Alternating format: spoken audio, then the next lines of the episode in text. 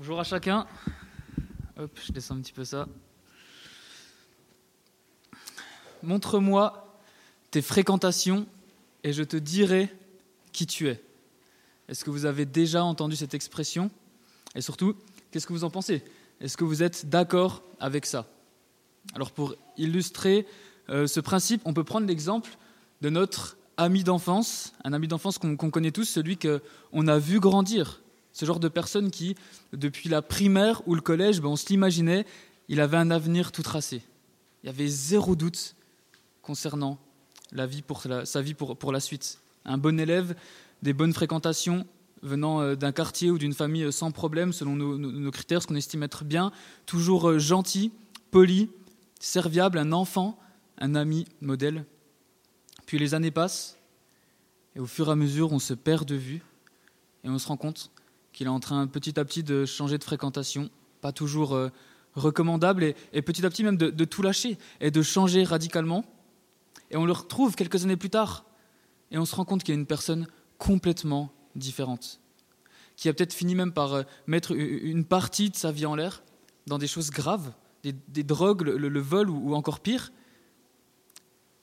Peut-être qu'on a une personne en tête quand je raconte euh, euh, cet exemple. Moi, en tout cas, j'en ai une. Peut-être que cette personne même, c'est nous-mêmes. On n'est pas à l'abri de vivre ces choses-là. Il y a une question qui se pose quand on voit ça dans notre vie. Bah, c'est qu'est-ce qui s'est passé? Qu'est-ce qui s'est passé pour en arriver là?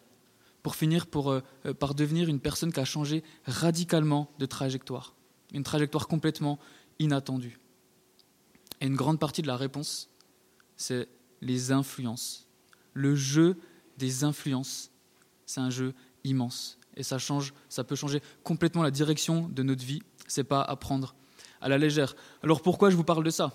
Parce que depuis quelques semaines, on parcourt le livre de 1 Samuel, comme David l'a dit, et dans les prochaines minutes, on va voir encore des interactions entre les deux grands protagonistes euh, de, cette section du livre, entre Saül d'un côté et David de l'autre. Saül et David qui sont tous les deux rois sur Israël au même moment. Saül qui est le roi qui devrait logiquement céder sa place parce que David a été oint par l'Éternel, mais il y a une persécution entre les deux qui est sans relâche. David, euh, Saül va persécuter David sans relâche. Et on a vu plusieurs rencontres jusqu'à aujourd'hui.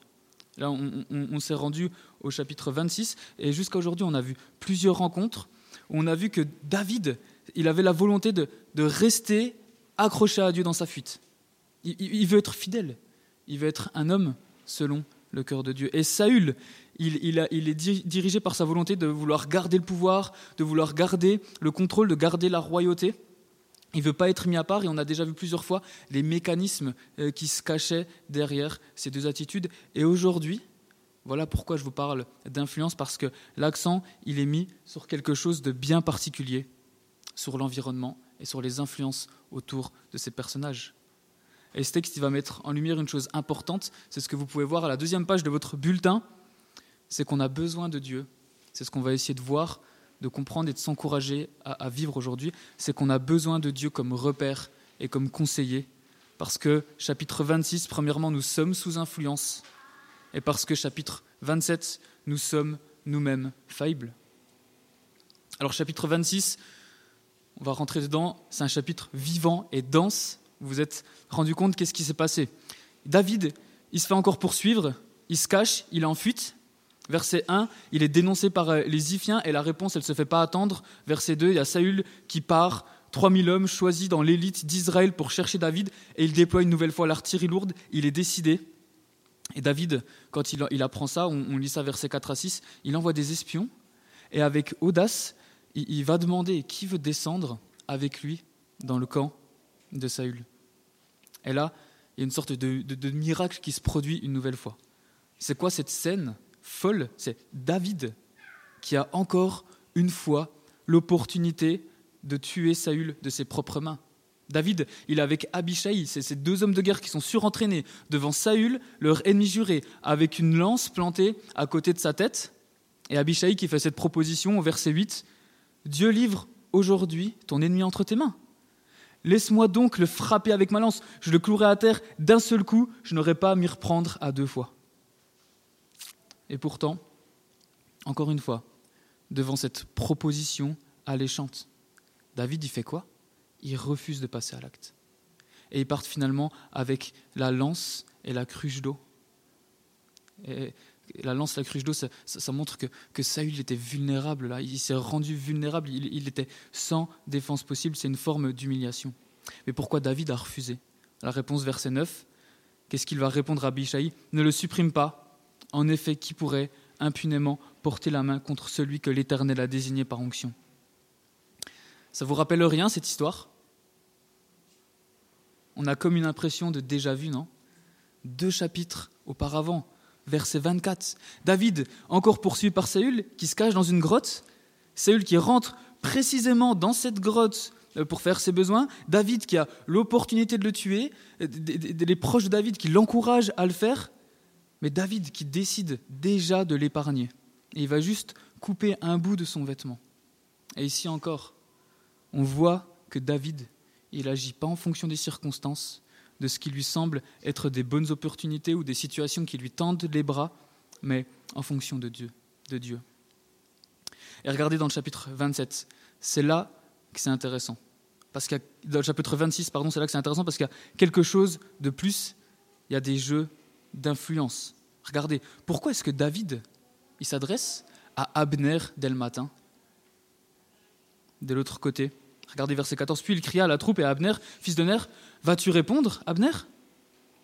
David, en fait, il s'adresse à l'entourage de Saül et il leur montre quoi? Bah, Qu'ils sont incapables de protéger leur maître. Verset 16. L'Éternel est vivant, c'est David qui dit ça. Vous méritez la mort pour n'avoir pas veillé sur votre maître, celui que l'Éternel a désigné par onction. Euh, Saül, il, reconnaît la voix, il, se réveille sans lance, sans cruche d'eau.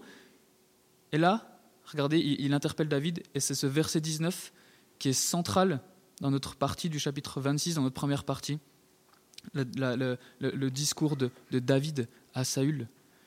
Que le roi, mon Seigneur, veuille maintenant écouter les paroles de son serviteur. Si c'est l'Éternel qui te pousse à agir contre moi, mais qu'il veuille bien accepter le parfum d'une offrande. Mais si ce sont des hommes, qu'ils soient maudits devant l'Éternel, puisqu'ils me chassent aujourd'hui pour m'exclure de l'héritage de l'Éternel en me disant Va servir des dieux étrangers.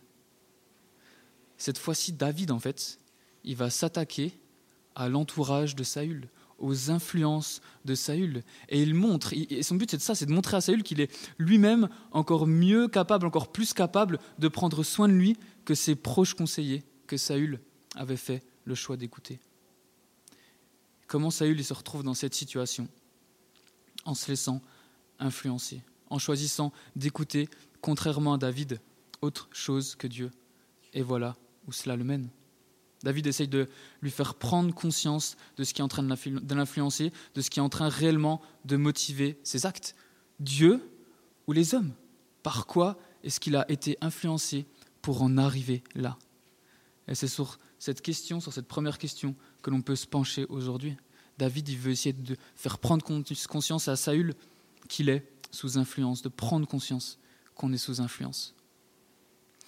Le risque, avec aussi notre culture euh, un peu individualiste, en, Europe en tout cas, c'est de croire qu'on vit dans des vases clos, qu'on arrive à, tout trouver par nous-mêmes, à tout faire par nous-mêmes, à, à, chercher par nous-mêmes, de tout ce qui sort de nous vient uniquement de nous. Mais en fait, on n'est pas des vases hermétiques collés les uns aux autres. On est plutôt des éponges. On est plutôt des éponges qui se teignent les unes les autres à force de se fréquenter. Et la question, que ce texte souligne et que j'aimerais nous poser aussi, c'est pas est-ce qu'on est influencé, mais par quoi est-ce que l'on est influencé? Si aujourd'hui on, pressait cette éponge, qu'est-ce que ça montrerait? D'où vient ce que l'on croit? Qu'est-ce qui motive nos actes? Qu'est-ce qui motive nos choix? Qu'est-ce qui fait qui, Quelles sont les raisons? Qu'est-ce qu'on croit qui fait ce que nous sommes aujourd'hui? Et c'est ce qui fera ce que l'on sera demain aussi. Et un bon moyen de mettre à jour ces, des, influences dont on n'a peut-être pas conscience, c'est comme ce qu'a fait David, c'est de se poser des questions. Est-ce que cela vient de Dieu ou pas? D'où vient ce que l'on croit sur euh, une vie réussie, le but de la vie, le sens de la vie? Parce qu'en fait, il y a tellement de voies différentes. Avoir un, beau métier, euh, profiter parce qu'on n'a qu'une vie, alors non, non, notre mission première, c'est à tout prix de prendre soin de sa famille, de ses proches, c'est ça le plus important. Alors non, notre mission, c'est de sauver la planète avant tout, c'est notre mission première. Ou alors non, c'est de prendre soin de notre prochain, du faible, euh, du pauvre. Ou alors c'est de vivre pour plaire à certaines personnes. C'est quoi le but du couple, du mariage? Profiter un max, consommer, peu importe euh, les conséquences, c'est dans l'air du temps. Prendre soin de l'autre, faire de son mieux. Et même si ça colle pas, ben, ben ça colle pas, on, aura tout essayé et, on passe à autre chose. Comment on considère le monde? Comment on considère les autres? Est-ce qu'il faut s'en méfier, s'en écarter, aller à leur rencontre? En fait, on base toute notre façon de vivre sur des influences qui nourrissent nos croyances. Et est-ce qu'on a conscience sur quoi cela repose? Est-ce que nos croyances, elles reposent sur du solide? Parce que c'est ça qui va dicter nos choix. Regardez, David aussi, il avait des influences dans ce passage. Il avait Abishai, mais il refuse de l'écouter. Pourquoi? Par crainte de Dieu. Il veut être influencé par Dieu. Il filtre les circonstances, les influences, les voix qu'il a autour de lui avec ce qu'il sait de Dieu avant d'agir. Devant plusieurs voix, David, il a écouté celle de Dieu. Une voix qui ne change pas. Une voix qui ne dépend pas des cultures, qui ne dépend pas d'une époque, mais qui existe depuis la nuit des temps. Des paroles vraies et sages, des paroles qui s'accompliront. Et rien que notre parcours dans ce livre d'un Samuel nous le prouve. Il n'y a rien qu'à relire le chapitre 2, cette prière de Anne, et regarder tout ce qui va s'accomplir derrière. Parce que Dieu est celui qui gère l'histoire. Il a les paroles qui sont crédibles, qui ne changent pas et qui s'accomplissent. On a besoin de Dieu pour écarter toutes les autres voies. On a besoin d'avoir ce conseiller pour notre vie. On a besoin de baser nos vies sur quelque chose de solide. On ne peut pas jouer avec le feu. On n'a qu'une vie. C'est trop important. Et le fait que ces paroles, elles ne changent pas, qu'elles soient sûres et fiables, ce n'est pas la seule raison pour laquelle on a besoin d'avoir Dieu comme conseiller. Vers qui on va demander conseil dans notre vie de tous les jours, dans notre travail, dans notre vie de couple, dans notre santé, dans nos finances, où la liste peut être encore longue. En fait, on demande conseil à qui? À des personnes ben, selon leurs qualifications, mais aussi selon leurs intentions. Et c'est l'argument que David il utilise pour tenter de convaincre Saül de l'écouter dans le verset 24. Il est en train de lui dire que Saül, il a de la valeur à ses yeux, comme David a de la valeur aux yeux de Dieu, qu'il a été choisi pour régner. En d'autres termes, il est en train de lui dire, je veux ton bien, comme Dieu veut mon bien. Et c'est ça aussi, c'est reprendre conscience de ça qui nous fera écouter Dieu, connaître ses intentions, de vouloir être un bon roi pour nous, comme il a voulu du temps de Saül mettre un bon roi à la tête de son peuple pour le bien de son peuple. Et Dieu, il a manifesté cette attention-là parce qu'on a vécu il y a quelques minutes ces moments de repentance ensemble, on se souvient des intentions, de la royauté de Christ envers nous qui règne et qui est bon. Et c'est une invitation encore à lui faire confiance parce qu'il est qualifié et parce qu'on connaît ses intentions. Écoutons sa voix, qu'est-ce qui nous retient de le faire. Et ce jeu d'influence, ça ne concerne pas seulement nous, mais aussi les autres. Il y a un nouveau métier en plein essor grâce aux réseaux sociaux. Un métier, un, mot qu'on n'aime pas trop, que j'utilise pas mal aujourd'hui, c'est le mot influenceur. C'est des personnes qui font quoi? Qui, gagnent de l'argent en étant populaires sur les réseaux sociaux, en faisant des, partenariats avec des marques. Et du coup, c'est presque dommage que ce terme influenceur il, est devenu applicable à, juste un petit groupe de personnes dont c'est le métier.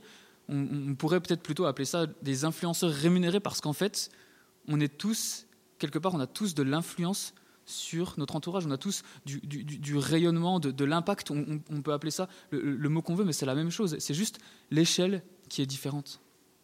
On a besoin d'en prendre conscience parce que ça peut aussi changer l'avenir des personnes autour de nous.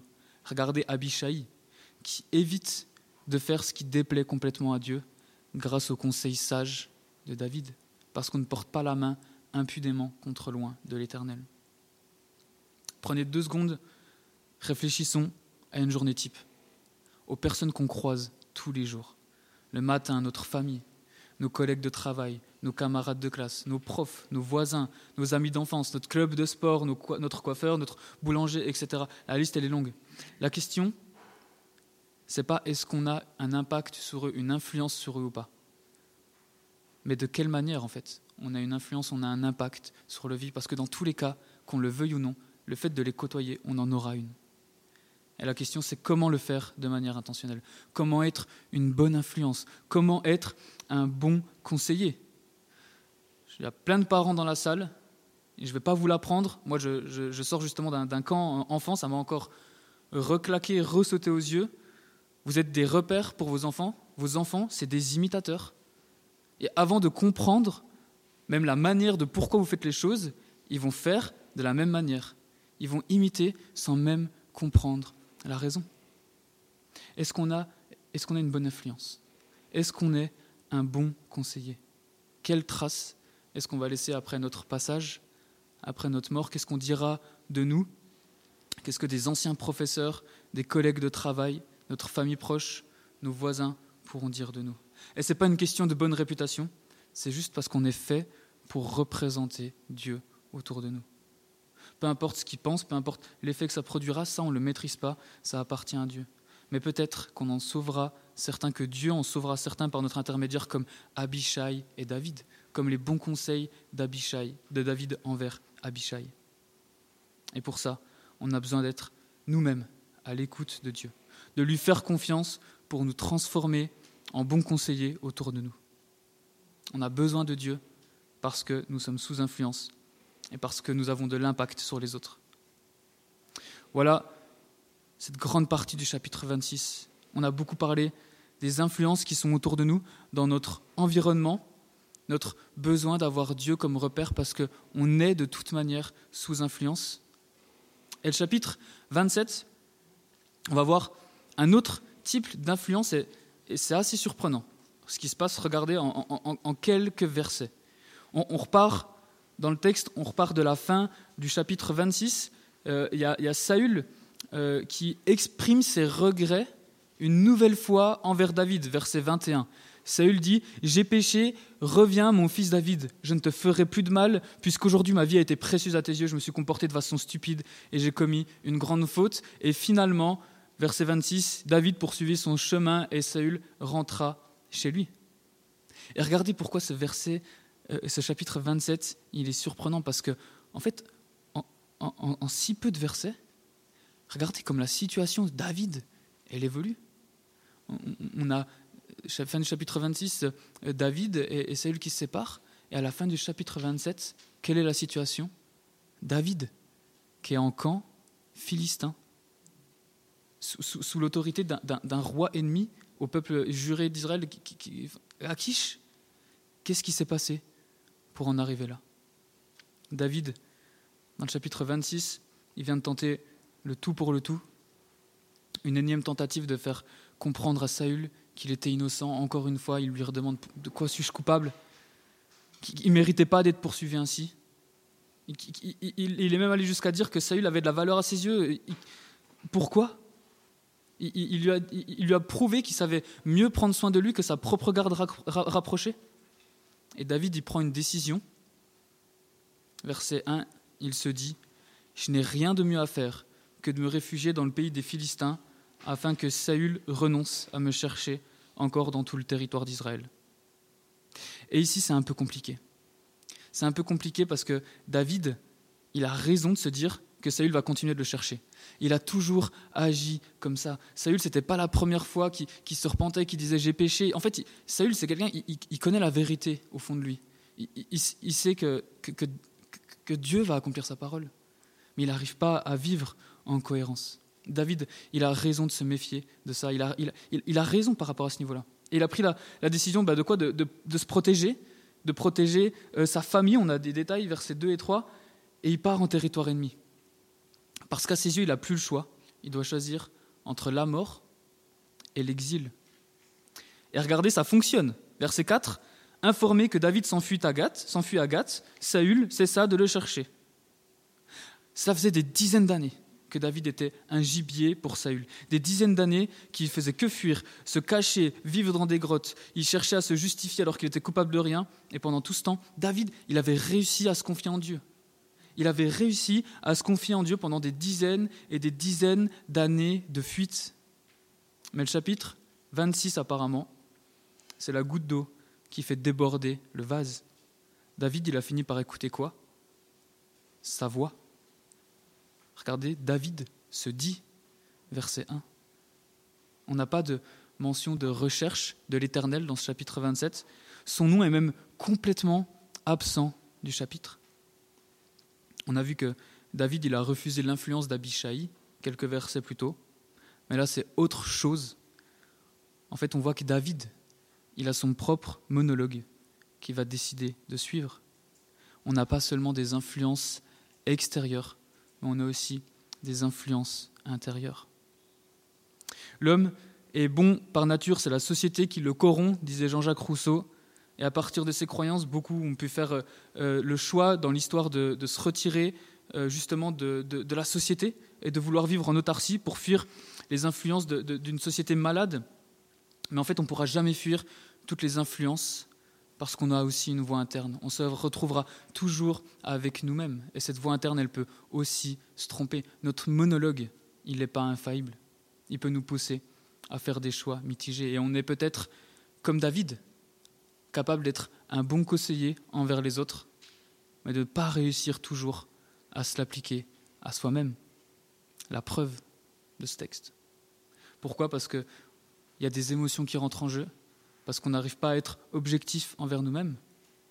Et ça, c'est un bon rappel aussi pour nous qu'on n'est pas fait pour fonctionner en autarcie, on n'est pas fait pour fonctionner en autonomie, on a besoin les uns des autres pour se rappeler des choses de Dieu. On passe d'un David plein d'audace au début du chapitre 26, qui est prêt à aller dans le camp de Saül, à un David qui passe dans le camp de l'ennemi des Philistins pour se cacher. Et qu'est-ce qu'il va faire là-bas? Je parcours rapidement le texte. Il se réfugie chez Akish, qui lui donne Tziklag, verset 6. Et pour gagner son autorité, il va mettre une stratégie en place qui est assez simple. La stratégie, c'est ça. Les ennemis de mes ennemis sont mes amis. Regardez, verset 8. David et ses hommes montaient et faisaient des raids chez les, chez chez les Girgiens, chez les Amalécites. Et Akish, verset 10, il demande Où avez-vous fait vos coups aujourd'hui? Et David y répond bah, Dans le sud de Juda, chez les Jarak-Méléites et, chez les, et des Kéniens. En fait, David, il faisait croire à Akish qu'il attaquait son propre peuple pour gagner sa faveur. Et regardez, sa stratégie, elle a super bien marché. Verset 12, Akish, il se fia à David et il se disait, il provoque le dégoût d'Israël, son peuple, et il sera pour toujours mon serviteur. David, pour gagner l'affection, l'approbation d'Akish, il se fait passer pour un traître un traître. Et c'est d'ailleurs ce qui pousse David à un véritable massacre, parce qu'il faut laisser aucun témoin de ça. Verset 11, David ne laissait ni homme ni femme en vie pour euh, les amener à Gath. Il pensait en effet, il pourrait parler contre nous et dire, voilà ce que David a fait. David part en territoire ennemi, il va mentir à Akish pour s'attirer sa faveur, et la situation, les amis, elle va faire que s'empirer. Chapitre 28, les versets 1 et 2, David va se retrouver avec un choix encore plus difficile à faire, un double jeu qui, son double jeu, en fait, il, devra prendre fin. Il n'y aura pas le choix parce que Akish, il va dire à David, tu dois savoir que vous ferez cette campagne avec moi, toi et tes hommes. Cette campagne, il est question de quoi?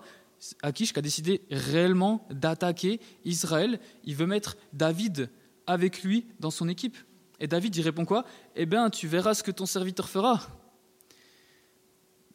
On ne sait pas.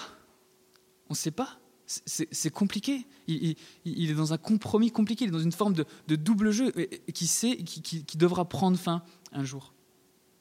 Et franchement, la situation, elle est compliquée. Et notre attitude quand on regarde ce passage, c'est peut-être d'être un peu déçu ou de dire c'est facile, euh, David il a mal fait et, presque d'avoir une attitude de, jugement euh, négatif par rapport à ça. Parce que jusqu'à maintenant, on avait un exemple de David comme un homme à l'écoute de Dieu dans n'importe quelle circonstance. Mais là, sans trop noircir le tableau, on, se rend bien compte ensemble que c'est des vrais compromis qu'on a devant les yeux. Et c'est une grande leçon pour nous. C'est que personne n'est à l'abri, à l'usure, avec le temps. Déjà, dans les chapitres 25, David euh, dans le chapitre 25, David avait écouté euh, sa propre volonté de, se faire justice. Vous vous souvenez avec Nabal dans le chapitre précédent. Et ici, il a écouté sa volonté de choisir la facilité apparente, la sécurité pour lui et toute sa famille. à l'usure, comme un, galet qui est poli à cause du temps, comme une digue qui commence à montrer des failles à cause des vagues incessantes. Que celui qui se croit fort, fort prenne garde de ne pas tomber. Le combat n'est jamais acquis et terminé. C'est un bon rappel pour nous. Et je nous pose la question aujourd'hui. Est-ce que l'on croit qu'on est hors de portée de retomber dans des péchés qu'on estime à faire classer dans nos vies? Est-ce que l'on se croit fort dans des domaines? Je pourrais faire une liste. Je pourrais vous dire euh, sexualité, argent, euh, manque d'amour, euh, péché dans, l'image de soi, dans l'image des autres, manque d'humilité. on doit faire attention à notre orgueil. On, le sait. Il y, a, il y, a, tellement de choses, mais en fait, vous savez quelles sont vos luttes au fond de vous. Vous savez de quoi je suis en train de parler. Et c'est un bon rappel pour nous, peu importe où nous en sommes, de ne pas baisser la garde de ne pas croire que c'est par nos propres forces qu'on est arrivé à être ce que l'on est aujourd'hui, à se considérer comme un bon chrétien qui gère, qui est solide, qui tient la route. C'est que par la grâce de Dieu que nous sommes ce que nous sommes aujourd'hui. Ce n'est que la grâce de Dieu qui nous a permis de faire tous ces efforts-là. Parce que la chute, elle peut être vertigineuse, comme David qui va se retrouver face à ce dilemme dont je vous ai parlé il y a quelques secondes, soit de se faire tuer par Akish, ou de se battre contre son propre peuple Est-ce que nous sommes en train de mener un double jeu Devant qui? Peut-être même entre nous-mêmes, avec nous-mêmes. Et ce qui est beau, c'est que malgré cette situation qui s'avère insoluble, je, spoil, je tease un petit peu pour la suite, on va voir que Dieu il va faire grâce et qu'il va sauver son roi David. Dieu il ne nous laisse pas dans un constat sombre, mais il nous montre aussi tout l'espoir qu'il y a de se confier en lui. Nous avons besoin de Dieu comme conseiller, parce que nous sommes sous influence et parce que, chapitre 27, nous sommes nous-mêmes faillibles et on a besoin de s'en rappeler chaque jour. Et depuis quelques chapitres, pour conclure, nous pouvons dire que on peut se demander quand est-ce que David sera enfin roi il ferait vraiment tellement un meilleur roi que Saül. Même si aujourd'hui, on se rend compte qu'il sera un roi faillible, un roi humain. Mais ça, ne ternit pas tout, le tableau non plus. Et on, peut toujours se continuer de se demander, mais quand est-ce qu'il sera enfin le roi? Une des raisons d'écouter Dieu, c'était de connaître ses intentions, sa bonté envers nous, j'en ai parlé il y a quelques minutes, mettre un roi bon à la tête de son peuple.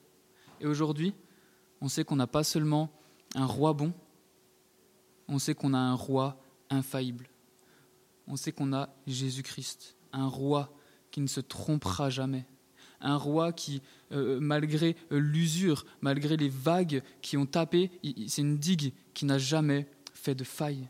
On peut compter sur lui à tout moment, tous les jours, peu importe où nous en sommes. Nous avons besoin d'un roi, d'un conseiller encore meilleur que David, et nous l'avons. Quelle joie, les amis.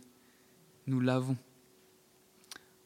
Alors parce que nous sommes sous influence et parce que nous sommes faillibles, je nous invite ensemble à écouter Jésus-Christ, notre roi bon et infaillible, qui a donné sa vie pour son peuple. Je vous invite à prier avec moi pour terminer.